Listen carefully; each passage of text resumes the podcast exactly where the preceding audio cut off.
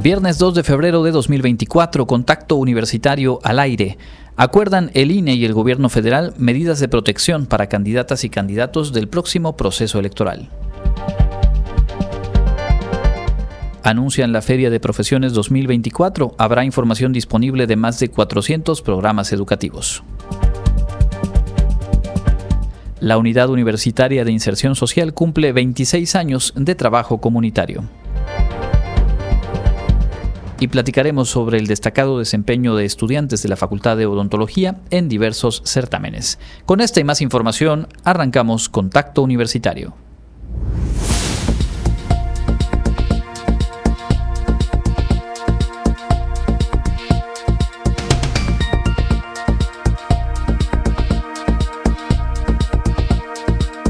Contacto Universitario. Nuestro punto de encuentro con la información.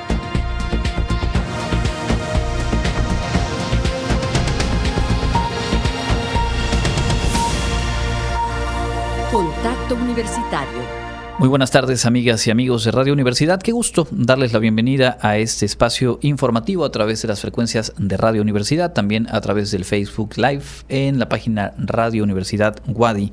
Norma Méndez está en los controles técnicos, mi nombre es Andrés Tinoco y junto con todo el equipo que conforma la producción de este informativo, le invito a quedarse con nosotros. Tenemos bastante información para compartirle la tarde de este viernes. Arrancamos con parte de la información nacional y es que el Instituto Nacional Electoral, el INE, y autoridades de seguridad del gobierno federal acordaron diversas medidas con las que se buscará garantizar la protección a candidatas y candidatos, así como la seguridad en eventos como los debates que se lleven a cabo. Esto lo informó la consejera presidente del INE, Guadalupe Tadei.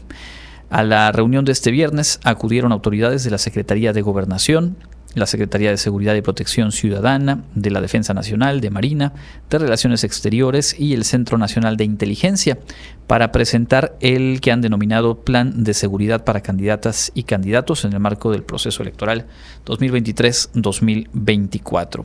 A través de su cuenta en la red social X, Guadalupe Tadei detalló que el INE también hará una solicitud formal a la Mesa de Seguridad Interinstitucional que coordina la Secretaría de Seguridad sobre eventos que en el marco del proceso electoral requieran de servicios de seguridad a nivel federal, como es el caso de los debates. Se acordó que el INE pueda comunicar este esquema de seguridad a los partidos políticos nacionales y a los equipos de candidatas y candidatos en su caso. Además, el instituto informará sobre el protocolo y la disposición de estos servicios de seguridad, protección, pues buscando garantizar algo que ha sido señalado eh, desde la elección intermedia de hace tres años y también en esta víspera o ya arranque del proceso electoral 2024, pues como uno de los principales pendientes que han quedado en los años recientes, el incremento de la violencia política y eh, pues el número llamativo, lamentable por supuesto, de actos de violencia o inclusive asesinatos a eh, candidatas o candidatos. Por ello, las medidas que se van buscando construir y articular para garantizar eh, o asegurar pues que las personas que participan en este proceso electoral, que además es enorme en cuanto al número de cargos y eh, de pues candidatas y candidatos que estarán justo en actividad política, pues puedan estar a buen resguardo. Volveremos con otros temas nacionales un poco más adelante. Ahora mismo vamos a la, información universitaria y empezamos con lo que se difundió la mañana de hoy, hace unos minutos, en torno a lo que será la Feria Universitaria de Profesiones 2024. Karen Clemente estuvo presente en la rueda de prensa y la tenemos en la línea telefónica. Karen, muy buenas tardes, cuéntanos por favor. Muy buenas tardes, Andrés, a ti y a todo el auditorio que nos escucha a través de Radio Universidad. Pues como bien comentas, hace unos minutos se llevó a cabo la presentación de la Feria de Profesiones 2024 que organiza la Universidad Autónoma de Yucatán en conjunto con el Gobierno del Estado a través de la Dirección de Desarrollo social. Cabe recalcar que esta feria se realiza cada año con el fin de acercar a los jóvenes las ofertas educativas que tienen para nivel licenciatura y pues así puedan tomar la mejor decisión para su vida profesional. Este año se realizará del 15 al 17 de febrero en el Salón Ekbalam del Centro de Convenciones Yucatán siglo XXI. En esta rueda de prensa estuvo el coordinador general del Sistema de Educación Superior de nuestra universidad, Ramón Esperón Hernández, quien comentó que además de esta feria presencial, también habrá una edición virtual que se realizará del 19 al 23 de febrero. Y el 29 de febrero esta feria llegará a la unidad multidisciplinaria Tizimin. Vamos a escuchar al, al coordinador general del Sistema de Educación Superior. Estamos haciendo una amplia eh, eh, llamado a todas las personas que tengan algo que ofrecer a las y los jóvenes de Yucatán para emprender con éxito su carrera profesional. Escuchábamos este eh, fragmento del doctor Ramón Esperón Hernández en la rueda de prensa de hace unos minutos donde se presentaron detalles de la Feria Universitaria de Profesiones. ¿Qué más hay que destacar, Karen?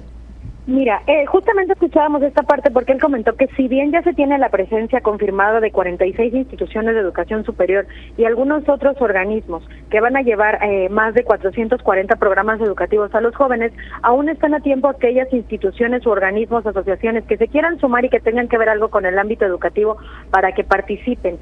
Sobre los horarios, nos comentó justamente que la feria presencial se realizará de 9 de la mañana a 5 de la tarde en el Centro de Convenciones Siglo XXI.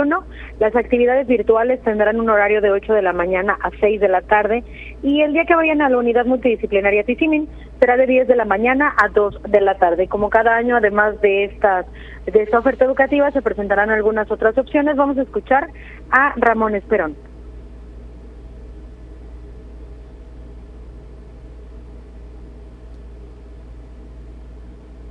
A ver, un momentito más lo, tenemos por ahí, están eh, preparando el audio para reproducirlo. En cuanto Norma nos indique, pues lo, escucharemos. Eh, mientras te comento, Andrés, justamente recordarle a los jóvenes que se realizará del 15 al 17 de febrero en horario de 9 de la mañana a 5 de la tarde de manera presencial la Feria Universitaria de Profesiones 2024 en esta nueva edición que pues bueno, como tú sabes y todo el auditorio, pues se realiza cada año justamente para esto. En este sentido, el rector también estuvo presente en la rueda de prensa y él justamente destacaba la importancia que tiene para la universidad el poder acercar a los jóvenes de nivel medio superior este tipo de ofertas, justamente porque él comenta que muchas veces a los 17 o 18 años a los jóvenes, a las jóvenes les cuesta un poco de trabajo decidir qué licenciatura quieren estudiar. Entonces el objetivo principal de esta feria es justamente que ellos puedan conocer la oferta educativa de la universidad, de otras instituciones y también pues disipar todas sus dudas. Efectivamente. Vamos a ver si Norma me indica. Tenemos el tercer audio que me parece que es el fragmento del rector justamente. Exacto. Vamos a escucharlo. Lo que queremos es que tengan esa información que les permita tomar eh, una buena decisión. Y también lo que hemos pues, eh, visto que en los estudios que, hemos realizado con, los estudiantes, que los padres, madres de familia tienen una gran influencia en esa decisión y bueno, por eso también hacemos el llamado a, a los familiares para que acompañen a, a sus hijos, sus hijas pues bueno, esa es la invitación del rector Carlos Alberto Estrada Pinto, también a los padres de familia. Antes de finalizar, Andrés, comentarte que además de esto va a haber algunas pláticas con temas como educación financiera para estudiantes, las habilidades que se necesitan o que las empresas han comentado que se necesitan actualmente para los puestos laborales. También va a haber por ahí algunas orientaciones sobre este, algunas carreras, exámenes de orientación vocacional que va a estar dando la Subsecretaría de la Juventud del Gobierno del Estado, pues también para que estos jóvenes tengan como un estudio que les permite identificar a qué áreas son más afines, Andrés. Pues sí, sin duda es una decisión muy trascendente la que van construyendo paso a paso las y los jóvenes que se encuentran en bachillerato y la invitación ahí queda pues para eh, pues dentro de ya poquitos días ser parte de la feria de profesiones y aprovechar este escaparate. Gracias por la información, eh, Karen. Buenas tardes. Buenas tardes, hasta luego. Continuamos eh, con eh, el acontecer universitario. El, la mañana de hoy, en la Unidad Universitaria de Inserción Social San José Tecó, se eh, celebró el aniversario y se dio un recuento de lo que fueron las actividades llevadas a cabo durante 2023. La Unidad Universitaria de Inserción Social San José Tecó de la Universidad Autónoma de Yucatán celebró 26 años de trabajo multidisciplinario, la atención de servicios que demandan las personas que acuden, el desarrollo comunitario, la formación académica y la promoción a la salud individual y colectiva hacia el bienestar social de más de 5.700 usuarios del sur de la ciudad tan solo en el 2023. Durante la celebración, la coordinadora de la UUIS, Julia Candila Celis, detalló que en esta unidad cuentan con siete áreas de servicios para los usuarios, enfermería, psicología, nutrición, servicios de rehabilitación, trabajo social, medicina y odontología. Informó que durante el año 2023 se atendieron a 1.119 personas en enfermería, 520 en psicología, 292 en nutrición, 2.203 en rehabilitación, 1.286 en odontología y un total de 105 estudios socioeconómicos en el área de trabajo social. Eso quiero agradecer hoy en este aniversario a nuestra comunidad, a nuestros pasantes, al equipo multidisciplinario que todos los días nos esforzamos por dar lo mejor de nosotros, ¿no? Por sobre todo por brindar esa atención. Hoy podemos ver en cifras más de 5.700 personas, se me va el número exacto, que hemos atendido, el número de exentos que también estamos apoyando a las personas, las visitas domiciliarias, la parte de tener a los pasantes, a los estudiantes con nosotros, ese aprendizaje que tenemos mutuamente, nos enriquece cada día y sobre todo nos fortalece como seres humanos. En su turno, el rector de la UADI, Carlos Alberto Estrada Pinto, destacó que la unidad cumple 26 años de logros y de dejar un gran impacto social, identidad que nos caracteriza como universitarios. Además, agradeció a las personas que acuden a la unidad por confiar en la universidad para brindarles la oportunidad de servirles, apoyarles y contribuir al desarrollo de su bienestar. Con esto reafirmamos el compromiso de la universidad de tener una cercanía con la sociedad y de que seamos responsables socialmente y que podamos contribuir al desarrollo de nuestro Yucatán y de nuestro México. Por último, el director general de vinculación universitaria, Aureliano Martínez Castillo, destacó que esta unidad cambia vidas. Es un lugar donde la universidad se vincula, se transforma y de manera socialmente responsable atiende problemáticas de la zona. Para Contacto Universitario, Clarisa Carrillo.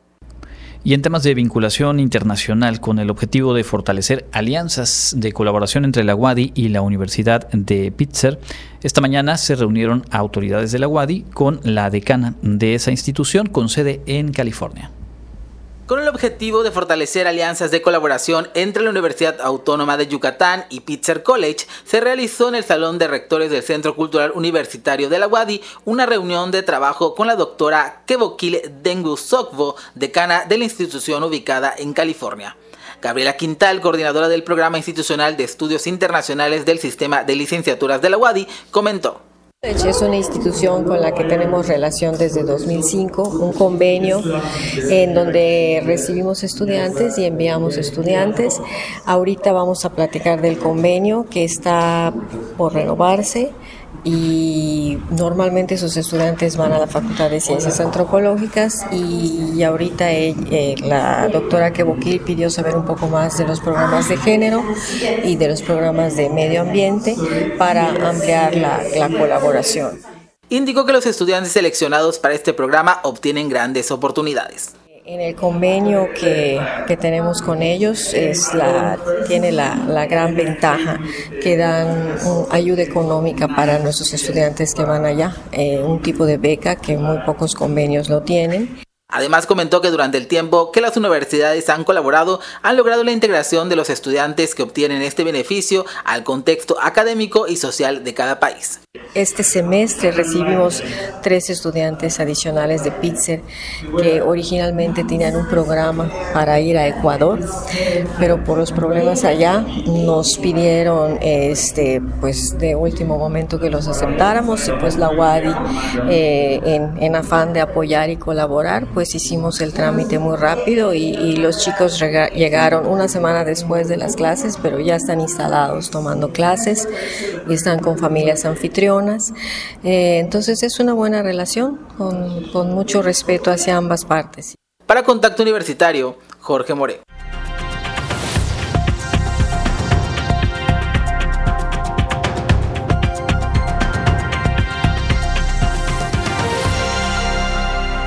Continuamos en contacto universitario ya en el espacio de entrevista a través de las frecuencias de Radio Universidad y saludando también a quienes se integran en las transmisiones desde las redes sociales de la Universidad Autónoma de Yucatán. En esta ocasión nos da mucho gusto recibir aquí en cabina al maestro Rubén Cárdenas Cerosa, director de la Facultad de Odontología. Bienvenido. Muchas gracias. Y también está con nosotros el doctor Florencio Rueda Gordillo, secretario administrativo de esa misma facultad. Bienvenido. Hola, ¿qué tal? Muchas gracias. Bueno, hay varios asuntos interesantes, pero particularmente un evento de relevancia del cual será sede eh, la Facultad de Odontología de la UADI. Eh, maestro, cuéntenos por favor un poco del contexto de, la, de justamente es, este evento del que la universidad será anfitriona. Sí, mire, este, este es un evento que se hace cada año en diferentes lugares de la República nos tocó a nosotros eh, en este momento pues ser sedes de, ese, de esta misma asamblea y este es una asamblea que ah, pues le da cabida a 78 escuelas públicas y privadas de la de la de la de la, de la ¿cómo se llama? de, de la República, y es en, son 78, pero que están afiliadas. Hay muchísimas más que no son afiliadas, no cumplen los requisitos que pide la federación. Pero este es un evento donde pues se, se regulan las, las situaciones que, que, van a pasar o lo que puede pasar en la educación ontológica durante el año que, que nos precede y este, ¿cómo se llama? Ya se toman decisiones, se hace, hacen acuerdos, se, se hacen pues cualquier este se elige al nuevo al, nuevo sede, etcétera. Y es obviamente uno de estos espacios en los que pues hay un diálogo directo, un intercambio de, experiencias y donde también se va como definiendo la ruta de, cuáles elementos hay que fortalecer en general en la enseñanza, en este caso de la odontología. ¿no? Correcto, ese es uno de los objetivos principales y ese pues eso nos sirve muy bien hasta nosotros como termómetro para, para saber dónde estamos, eh, qué, es, qué nos hace falta o, o qué tenemos de más. Entonces es una oportunidad muy importante para nosotros porque nos sirve para evaluar, entre otras cosas, lo que estamos haciendo pues día a día. Nosotros tenemos un año en, en, la administración y podemos decir que tenemos pues, grandes logros en, ese sentido. Que justo es ahora lo, que le iba a preguntar ahora, en términos eh, generales, ¿cuál es la, relevancia que sabemos que, se reconoce el trabajo formativo que se lleva a cabo en la UADI, en específico en la Facultad de Odontología, en el plano nacional e internacional, digamos, cómo se viene posicionando la facultad? está de mal decirlo, pero somos una de las escuelas más importantes de la República. En el sur de México no hay ninguna que nos pueda llegar a, a la tecnología y a los, sistemas que tenemos. Tenemos ahorita inclusive cinco programas que se van a convertir en, maestrías, si las aprueban desde luego, y ese, no hay ninguna escuela en el sur de México que tenga esto. además de que nosotros tenemos la mayor, este, pues vamos a decir, la mayor, el mayor equipamiento en cuanto a odontología no por ser una universidad, una universidad y una, y una escuela pública, tenemos equipos antiguos, al contrario, tenemos los mejores equipos que se pueden tener a nivel internacional, no solo nacional. Y eso pues cada posgrado tiene su, tiene su, su, idea de, de hacia dónde va a llevar su posgrado, pero no con un afán local ni nacional, sino internacional. Y eso creo que no lo tiene muchas escuelas. Cierto. Y es importante decirlo, finalmente es resultado del trabajo de largos años. Eh, hablábamos de que este evento del que serán sede, el doctor, pues se enmarca también en un aniversario, un aniversario muy importante de la facultad, que si bien en año calendario ya brincamos al 24, pues hay obviamente ese acento de eh, pues lo que significa. Eh, ¿Qué nos podría compartir, doctor, en torno a, esta asamblea y al, evento nacional? ¿Cuáles son las fechas? ¿Cuáles son algunas de las temáticas? ¿Cómo, cómo se construye ya, digamos, en, lo concreto este evento? Hola, ¿qué tal? Este, como decía el, doctor Cárdenas, es, pues es un evento importante para nuestra universidad desde la perspectiva que vamos a tener la oportunidad de tener a los directores de las diversas escuelas a nivel nacional que agrupa la FENFEO y el objetivo pues es establecer las rutas para la educación para conservar la calidad, para mejorar la calidad, para establecer eh, formas de trabajo conjunto, que a final de cuentas es el compromiso que tenemos con la sociedad, ¿no? Que establecer la investigación, las políticas de salud y sobre todo la calidad educativa, que es la parte importante que debemos de cuidar y que para eso pues creo que la UADI se ha destacado a nivel nacional, ¿no? Y esa es la distinción que se tiene de que seamos sede de este evento. Sobre todo que es parte de la conmemoración del, centenario de nuestra, de nuestra facultad. Y pues sí, es importante para nosotros eh, porque dentro de esta asamblea el objetivo es tomar acuerdos, como lo había comentado, pero también es importante que los directivos a nivel nacional pues tengan una idea de qué es lo que se va a hacer de las políticas nuevas, del conocimiento que se tiene que tener en la gestión. Hoy en día si no tienes conocimientos de gestión, de administración, es muy difícil estar al frente de instituciones, ¿no? Y sobre todo de la, de la relevancia que se tiene. Este, eh, las pláticas es una, una serie de, de, pláticas que tendremos, va a ser del 14, el evento es el 14 al 17 de febrero, son cuatro días que tendremos, este, el punto importante es eh, pláticas que vamos a tener, donde nos va a, tener el honor, vamos a tener el honor de contar con el rector de nuestra universidad, quien va a dar la, plática, una de las pláticas que va a estar sobre reinventar la educación superior y transformación de las universidades. Este, tenemos la plática de gestión y priorización de recursos en la investigación biomédica, la de mediación, conciliación en la resolución de conflictos odontólogo-paciente, manejo de crisis de comunicación para directivos y liderazgo y formación de equipos de trabajo. Como puedes ver, son temas enfocados a la gestión, eh, netamente, ¿no? Que ese es el objetivo y ese es el principal razón de ser de la FENFEO. Y que finalmente eh, vivimos en una sociedad totalmente dinámica y en donde las instituciones en general y las educativas, con más razón, pues tienen que hacer este esfuerzo por ir a la par o lo más cercano a la par de las transformaciones sociales, eh, de interacción, culturales, en fin, que se van dando y que impactan eh, en cada una de las actividades dentro de los planteles educativos. Sobre el trabajo, digamos, y los resultados que se han obtenido en, años recientes en la facultad, eh, ¿qué nos destacaría usted eh, desde la posición de secretario administrativo y también con esta visión de la gestión, pero que se refleja en los resultados académicos como tal? Eh, pues cuál ha sido la consolidación y el crecimiento de, de la Facultad de Odontología. Bueno, creo que para cualquier universidad hoy en día es difícil por, la, por los recursos, por las situaciones que existen a nivel nacional. Eh, mantenerse. Creo que es lo, primero, lo primero es mantenerse, ¿no? Yo creo que ese es un punto importante que la facultad no solo se ha mantenido, sino que en, este último año con la gestión del doctor Cárdenas, pues hemos logrado eh, incrementar la parte de equipamiento, que es un punto importante para, este, para los estudiantes, que ellos tengan unos espacios con la tecnología innovadora, con la última tecnología que se puedan formar para poder dar un servicio de calidad, que eso es lo que estamos comprometidos, a formar estudiantes con calidad para que atiendan a la sociedad. El otro punto importante que creo que es muy loable y de destacar es la actualización y la creación de nuevos programas educativos. Eso la facultad eh, en este año este, está sometiendo a la actualización del programa de licenciatura, que eso es parte de la nueva, adecuándose a las nuevas corrientes nacionales, educativas, internacionales. Eso es un punto importante y la conversión de los programas de especialización a un programa de maestría. Cuatro programas serán convertidos de especialidad a maestría, apegándose también a las nuevas necesidades de la formación odontológica y la actualización de la maestría en odontología infantil. Eso es un punto importante. Y la otra es que se han atendido parte de la infraestructura, mejorado la infraestructura que este pues era una de las de las, eh, las prioridades que se tenían que atender en la Facultad de Odontología y pues eso estamos metiendo al equipamiento, a la utilización, tenemos unos tomógrafos que se han recuperado para el servicio de la sociedad.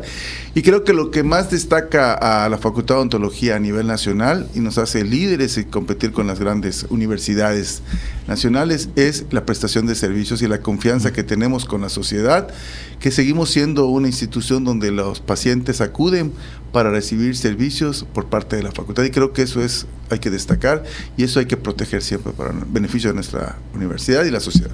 Totalmente. Y bueno, para redondear, el director le preguntaría, estamos justo ahora en el inicio del proceso, los procesos de ingreso a la universidad, bachillerato, licenciatura, ahora vamos a hablar con la doctora Marcela Zamudio después de la pausa. Eh, hay jóvenes hoy por hoy culminando su bachillerato o iniciándolo que tienen en mente la carrera de odontología. ¿Qué decirles desde la propia facultad de, de la UADI, en donde se ha formado a través de 100 años a los profesionales de esta disciplina?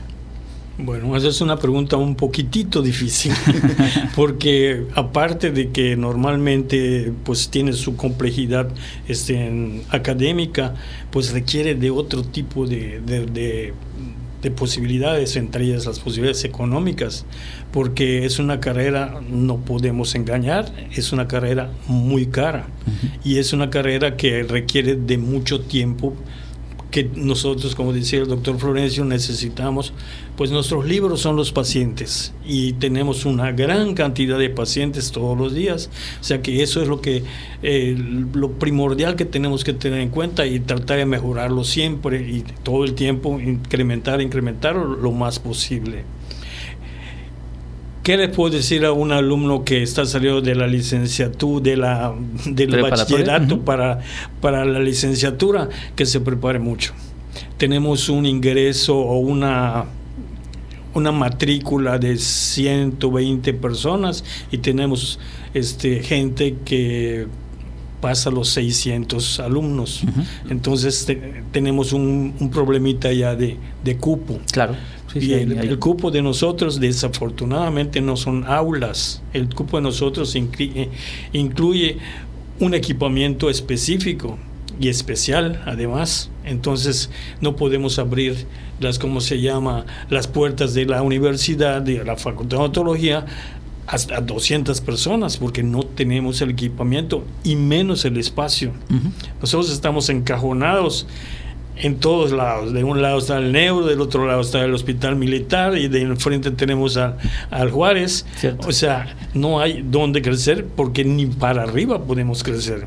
Entonces tenemos un problema pues serio de espacios. Claro, importante ahí prepararse, lograr el mejor desempeño posible en el examen de ingreso y pues eh, el compromiso ¿no? de invertir los recursos económicos, como decía, y de la vocación que finalmente eso marca, digo, en todas las licenciaturas, pues esa, esa ruta de vida. Así es. Pues yo les agradezco mucho el que nos hayan acompañado. Les deseamos todo el éxito en este eh, evento importante a partir del 14 de febrero. Únicamente pedirles en dónde la gente que nos escucha puede conocer un poco más, tanto de la facultad como del evento en particular. Sí, claro, el, el, evento está siendo difundido, todas las actividades dentro de las páginas oficiales de la Facultad de La página de Facebook Facultad de Odontología, del Instagram de la Facultad de Odontología y propiamente dentro de la página de la Federación Mexicana de Facultades y Escuelas de Odontología, FENFEO, tanto en la página de Facebook como en el portal de la página web pues ahí están todas las vías de contacto. De nueva cuenta, muchas gracias por habernos acompañado. Oh, gracias a ti. Muchas gracias, buenas tardes. Platicamos esta tarde con el director de la Facultad de Odontología, eh, Rubén Cárdenas Cerosa, y con el secretario administrativo, Florencio Rueda Gordillo. Hacemos una pausa, volvemos con más información.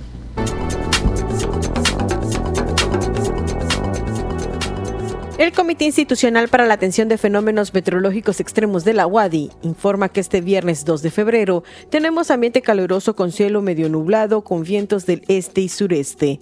La máxima temperatura estará en 34 grados Celsius y la temperatura mínima será de 17 grados en el amanecer de mañana sábado. En la ciudad de Mérida, centro y oeste, la temperatura máxima será de 33 grados y la mínima de 18. En la costa se esperan temperaturas máximas de 32 grados y mínimas de 20. En el sur y sureste del estado la temperatura más alta será de 34 grados y las mínimas de 17. En el este y noreste de Yucatán tendrán como máximo 32 grados y una temperatura mínima de 18. Para Contacto Universitario, Elena Pasos.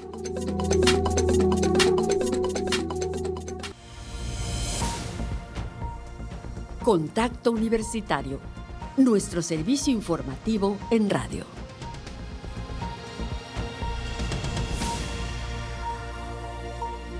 Estamos de vuelta en Contacto Universitario en esta emisión de viernes y en este segundo bloque. Nos da mucho gusto recibir aquí en cabina a la doctora Marcela Zamudio Maya, directora general de Desarrollo Académico de nuestra Casa de Estudios, para reiterarnos, para compartirnos de primera mano esta información sumamente relevante para muchísimos, pero de verdad muchísimos jóvenes de nuestra región, del estado y la región, que van a participar en el proceso de ingreso de este año 2024 a la universidad en sus diferentes niveles. Doctora, bienvenida y gracias por acompañarnos.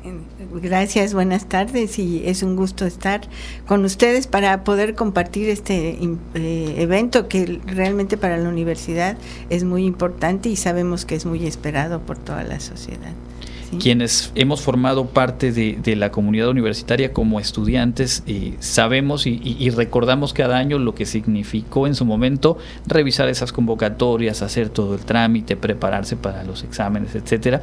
Y en esa misma situación, año con año, hay muchísimos eh, jóvenes.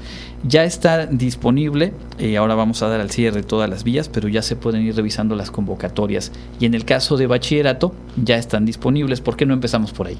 Ok. Sí, el día de ayer, precisamente el primero de febrero, se abrió ya el registro, la plataforma del registro en línea, eh, tanto para las preparatorias 1 y 2 como para la unidad académica del bachillerato de interacción comunitaria. Entonces, sí, desde ayer ya estamos recibiendo estos registros y es importante que, que se trabaje en... Esto sería, estará abierto hasta el 15 de marzo.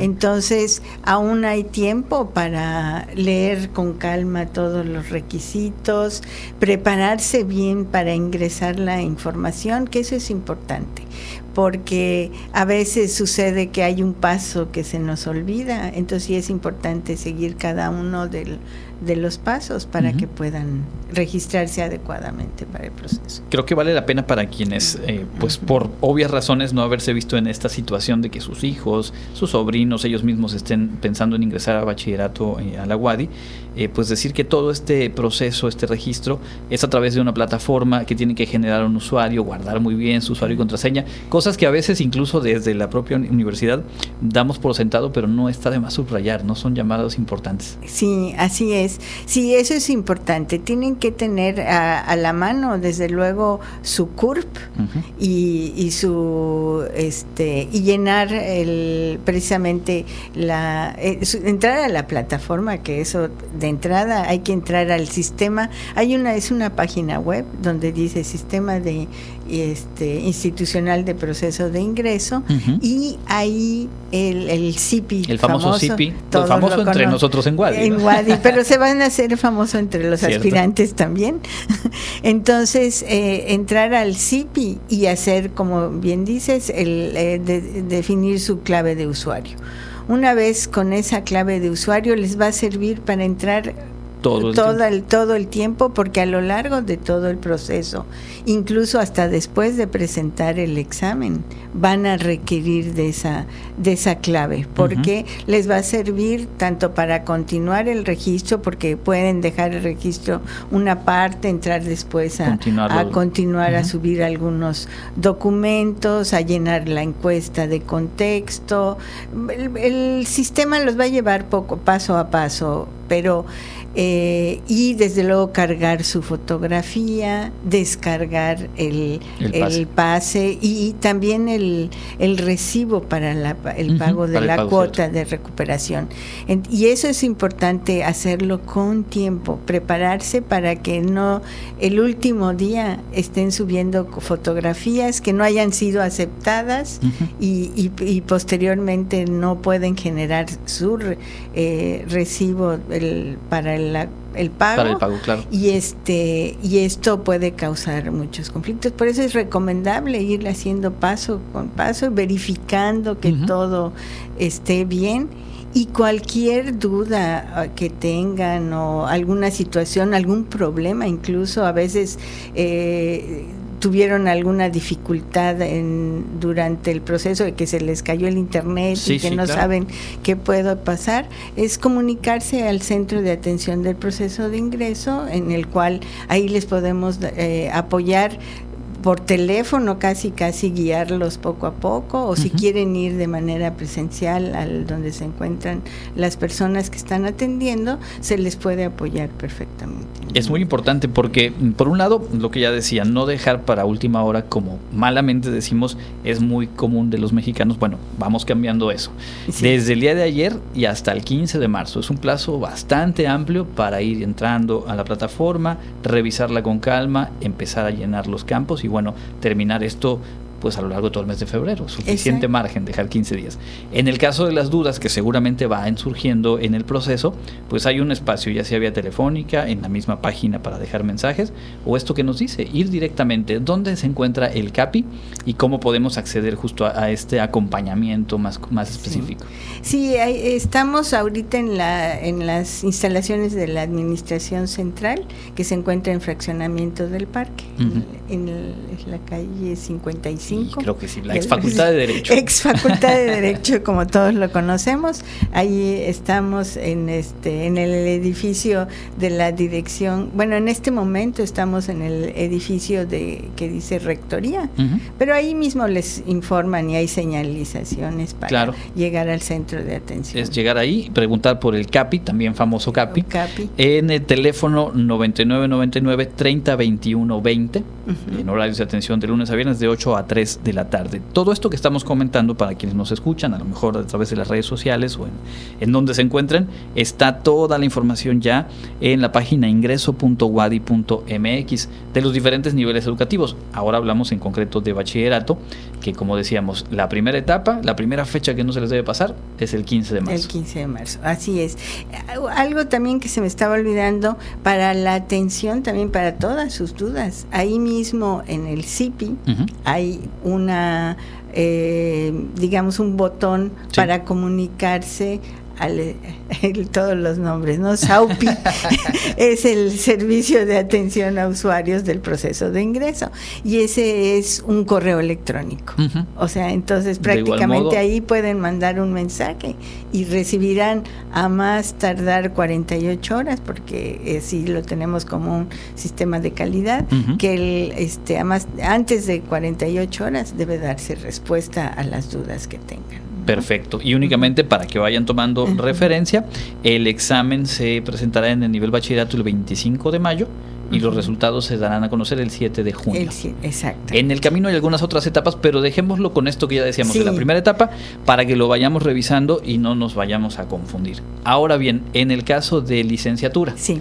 Ya la convocatoria también eh, ha sido aprobada por el Consejo, al igual que las de bachillerato, las de posgrado, y viene en unos días más el inicio de esa misma primera etapa del registro.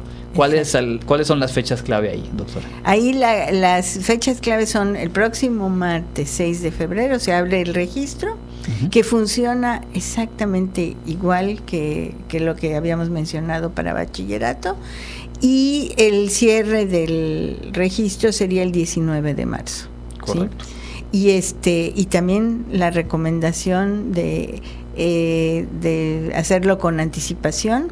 En, licenciatura la encuesta es un poco más larga porque es, es, información tanto que solicita Ceneval como nosotros para poderlos apoyar este o sea y tener más información de los aspirantes para que preparemos con anticipación pues tanto eh, lo que es toda la logística del examen como para que cuando ingresen tengamos digamos, los programas que se requieran para su atención. Yo recuerdo que incluso se, se, genera ya después de todo el proceso un informe muy amplio de pues todo ese registro, características de la población que está buscando ingresar, cuáles son los programas, las edades, en fin, es información que al final también nos permite ir entendiendo cómo va cambiando o no el interés, las diferentes licenciaturas que justo tienen mayor demanda o cuáles son los perfiles de quienes acceden o buscan acceder a unas y otras.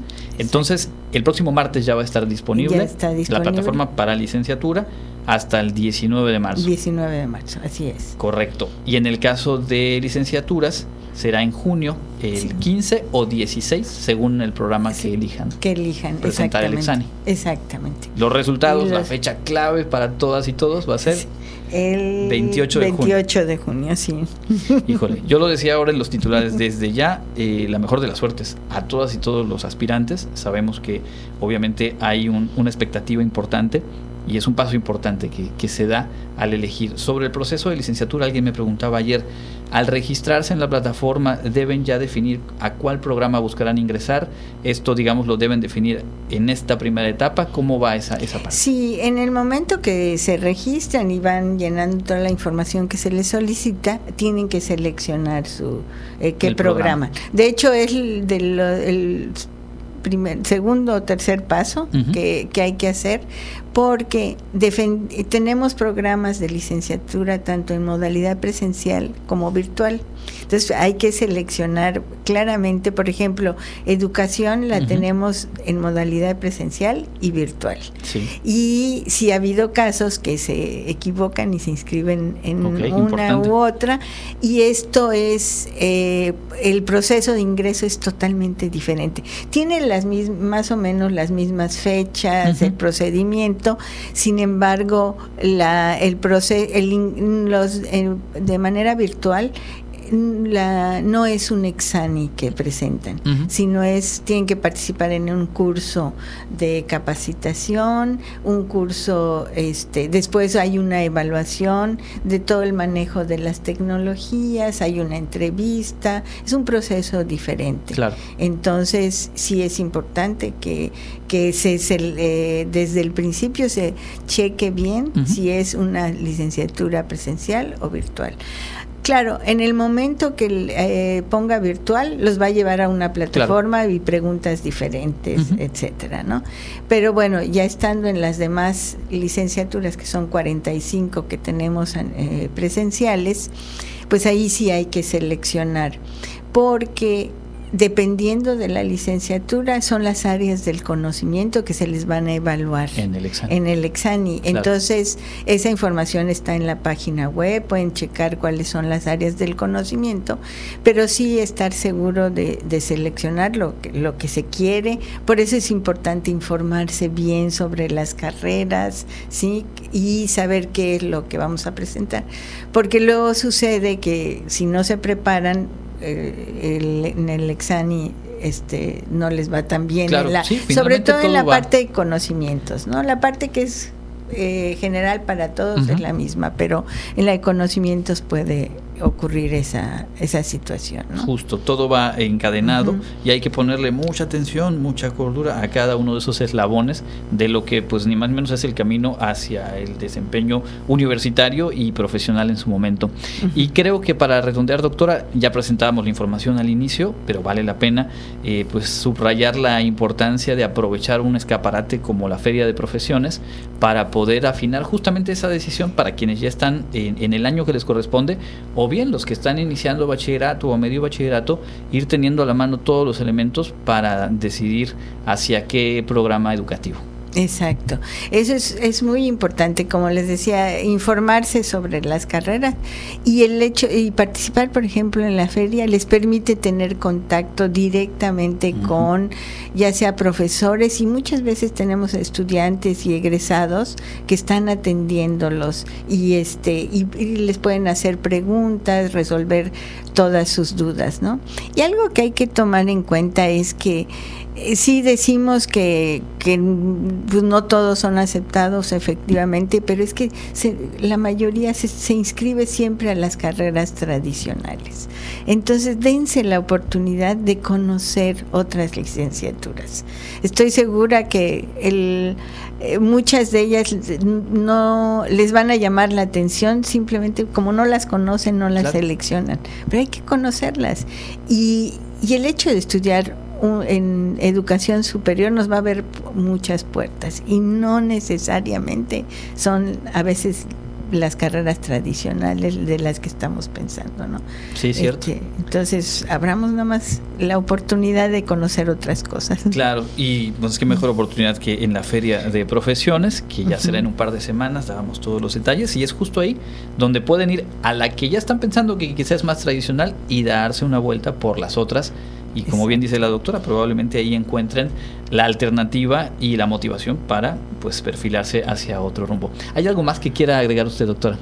Eh, pues nada más esa recomendación de que lo hagan con tiempo, sí, que, que bien este sigan todos los procesos eh, adecuadamente para el registro tanto a bachillerato como a licenciatura y que cuenten con la, el centro de atención de procesos de ingreso para cualquier duda y ahí estaremos atendiéndolos y apoyándolos para que su registro sea exitoso.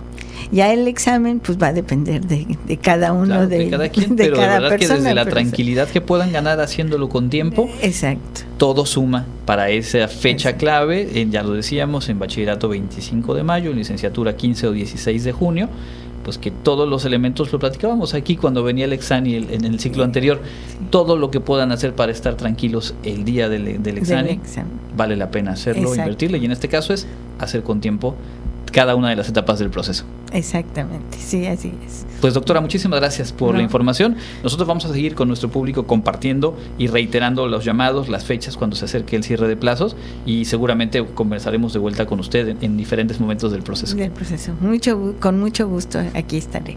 Gracias. Es la doctora Marcela Zamudio Maya, directora general de Desarrollo Académico. Yo les reitero, ingreso.wadi.mx. Ya están disponibles todas las convocatorias, así como en las redes sociales institucionales y pues los tiempos ahí están. Vamos a continuar a escuchar la, a continuación lo más importante de la información local con mi compañera Elena Pasos.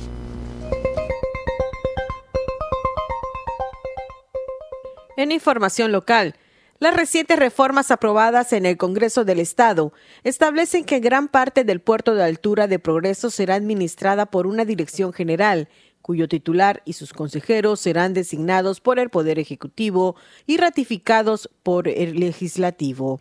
También se establece una nueva regulación para la participación del sector privado en proyectos integrales de inversión a largo plazo con entes públicos de Yucatán.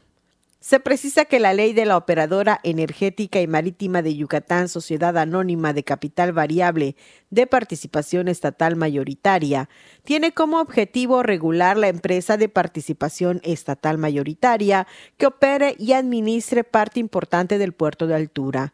El propósito es dar certeza jurídica y establecer sus funciones específicas, de manera que se garantice una actividad portuaria organizada, eficaz y eficiente. La Cámara Nacional de la Industria Restaurantera y de Alimentos Condimentados Canirac en Yucatán informó que 26 restaurantes de 16 marcas ubicadas en las naves Mayapán y Palenque del recinto ferial de Ixmaquil participarán en el Carnaval de Mérida.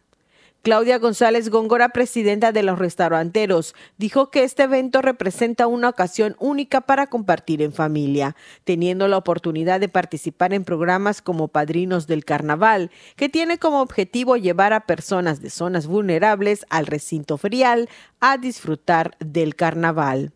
La dirigente explicó que el viernes de carnaval se llevarán a 500 personas, entre ellas 345 niños de 8 a 13 años, así como adultos de 18 a 57 años, a quienes los restauranteros afiliados a Canirac les donarán alimentos y podrán disfrutar de espectáculos y del primer desfile nocturno del Carnaval de Mérida. Con el objetivo de promover y cuidar la salud de los habitantes de las comisarías de Mérida, el alcalde Alejandro Ruz Castro inició el programa Creciendo en Salud para impulsar la igualdad de oportunidades que otorguen las condiciones necesarias para mejorar su calidad de vida. En el lanzamiento de este programa que se realizó en la comisaría de Yaxnik, Rus Castro explicó que el objetivo es acercar los insumos médicos a quienes por condición de salud y económica no puedan adquirirlos por sus propios medios, aparte que ofrece atención médica y apoyos a la salud. En el inicio del programa, el alcalde entregó los primeros apoyos a beneficiarios, consistentes en pañales desechables para personas mayores y con discapacidad, medicamentos, nebulizadores, baumanómetros, glucómetros y otros asistenciales, además de apoyos de estudios médicos y cirugías. Para Contacto Universitario, Elena Pasos. Amigos, enseguida les presento las próximas actividades culturales que se llevarán a cabo en nuestra ciudad. Tecnología de punta que conjuga luz, música, movimiento e inteligencia artificial. Esto es La Penny, en el Parque de la Paz, el primer espacio público inmersivo e interactivo de Latinoamérica, con actividades gratuitas para disfrutar en familia. Visítalo de jueves a domingo a partir de las 6 de la tarde descubre el arte gráfico que dominó el artista catalán Joan Miró en la exposición Miró, Mística y Vanguardia, en las salas del Centro Cultural Olimpo. Programa una visita guiada y déjate cautivar a través de las 59 obras que dan cuenta de uno de los artistas más relevantes del arte ibérico y moderno internacional del siglo XX. Para más información al teléfono 99 99 42 0000, extensión 80 127. Llegan seis divertidos aluches a cantarle a Mérida bellas canciones de trova. Asiste a esta divertida presentación de la compañía Coralíteres y apoya a los artistas. Asiste el 11 de febrero a las 12 horas al Centro Cultural Olimpo. Informes al correo cultura.merida.gov.mx. Iniciamos febrero en el Centro Cultural José Martí con actividades para estimular la creatividad y acercarte a la literatura en lengua maya. Los talleres son gratuitos. Consulta más en www.merida.gov.mx diagonal eventos. Te esperamos cada miércoles para revivir una parte de nuestra historia en los diálogos del conquistador. El espectáculo combina videomapping, teatro y danza con sones y jarabes antiguos. La cita es a las 20 horas en la fachada del Museo Casa de Montejo. Ahí tienes algunas actividades a las que podrás asistir en los próximos días. Comunicación digital, audiovisual e identidad.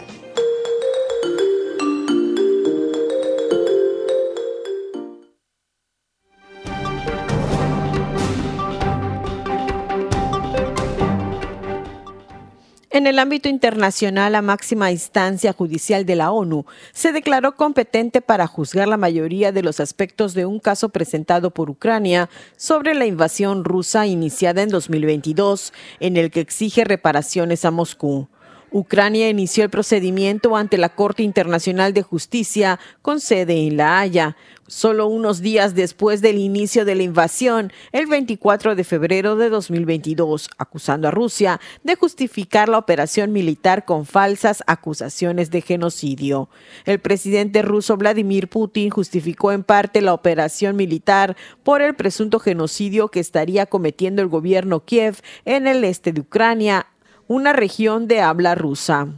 Este viernes el tribunal rechazó el argumento de Rusia afirmando que es competente para juzgar sobre esa cuestión. Pero la Corte Internacional de Justicia indicó este viernes que no es competente para emitir un fallo sobre esa parte del caso. El tribunal también se declaró incompetente para pronunciarse sobre otro punto planteado por Ucrania, que es el reconocimiento por parte de Moscú de las regiones de Lungas y Donetsk en el este de Ucrania.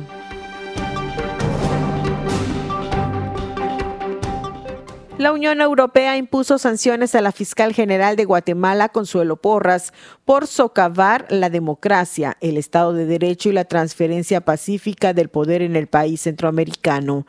La sanción también alcanza al secretario general de la Fiscalía, Ángel Pineda, al jefe de la Fiscalía Especial contra la Impunidad, Rafael Cuchicurrichique, a la fiscal Leonor Eugenia Morales, Lazo de Sánchez y al juez Freddy Raúl Orellana Letón quien ha ordenado acciones judiciales contra el proceso electoral a petición de los fiscales. Esta es la primera vez que la Unión Europea sanciona a ciudadanos guatemaltecos, dijo la entidad en Guatemala. En un comunicado de prensa, la Unión Europea dijo que las sanciones incluyen el congelamiento de activos y la prohibición de poner fondos a su disposición, así como la restricción de viaje, lo que impide entrar o transitar por territorios de la comunidad. Para Contacto Universitario, Elena Pasos.